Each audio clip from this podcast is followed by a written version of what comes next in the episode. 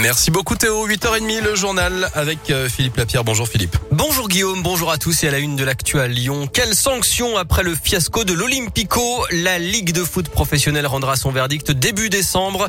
Pour rappel, le match entre l'OL et l'OM a été arrêté dimanche soir à Dessine en cause un supporter qui a jeté une bouteille d'eau sur le Marseillais Dimitri Payet dès la quatrième minute et Johan Paravi, la LFP a d'ailleurs déjà pris une première sanction contre le club lyonnais en prononçant hier un huis clos total à titre conservatoire.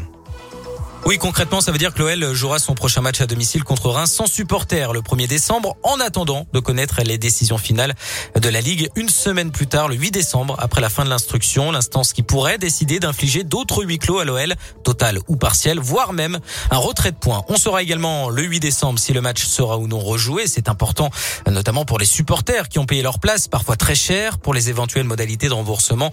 Jean-Michel Aulas a d'ailleurs indiqué que le club s'adaptera selon les décisions de la Ligue, pas plus d'infos euh, pour le moment. Et puis concernant l'auteur des faits interpellé dimanche soir, il doit être présenté aujourd'hui au parquet en vue d'un jugement en comparution immédiate. L'OL réclame une sanction pénale exemplaire et veut pouvoir être en mesure de le radier à vie, mais il demande pour ça l'aide de la Ligue et de la justice. Et justement, le gouvernement et les instances du foot français se réunissent aujourd'hui pour une réunion de crise et trouver des solutions face au débordement depuis le début de la saison.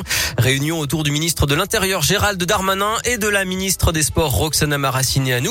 Cas contact de Jean Castex, mais testé négatif au Covid. Le Premier ministre, lui, est positif avec de légers symptômes. Il a dû s'isoler. À propos du Covid, tiens, justement, une campagne de dépistage est organisée aujourd'hui à Porte des Pierres Dorées dans le Beaujolais. L'Agence régionale de santé appelle toute la population du secteur à aller se faire dépister ce mardi.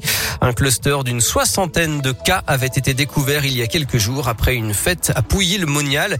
Et puis, dans les locaux de l'Université Lyon 3, c'est une campagne de vaccination ouverte aux étudiants et au personnel de santé qui a lieu aujourd'hui. Sans rendez-vous de 9h à 14h à la manufacture des tabacs.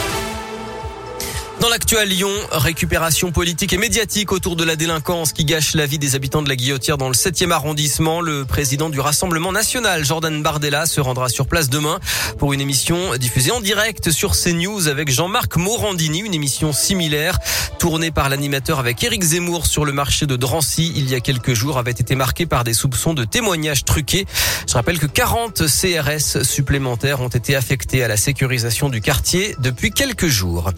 Pas d'indemnisation pour l'élève de quatrième traumatisé après avoir regardé le film d'horreur The Ring en classe dans le Rhône en 2019. Ses parents réclamaient 11 000 euros, mais le tribunal de Lyon les a déboutés. Hier, il a relevé que le film était interdit en salle au moins de 12 ans alors que tous les élèves présents avaient au moins 13 ans et que sa diffusion s'était accompagnée d'un travail d'analyse et de réflexion sur le thème du fantastique au programme de la classe de quatrième. Le chef lyonnais Daniel Boulus a créé hier meilleur restaurateur du monde pour son restaurant Daniel à New York par l'association Les Grandes Tables du Monde. Plus d'infos sur votre appli Radioscoop et sur radioscoop.com. Il compte sur vous. Les Restos du Cœur lancent leur 37e campagne hivernale aujourd'hui. Et puis la saison 4 de la série française 100% a été primée hier 10, aux 10. Emmy Il y en Awards. a que 10. Euh, 10%, pardon. Ouais, non, si oui. les agents prenaient 100%, les, les acteurs seraient pas d'accord. Oui, 10% bien sûr. La série sur les agences de stars de cinéma, en effet, qui avait été lancée en 2015 sur France Télévisions et qui cartonne aujourd'hui sur Netflix.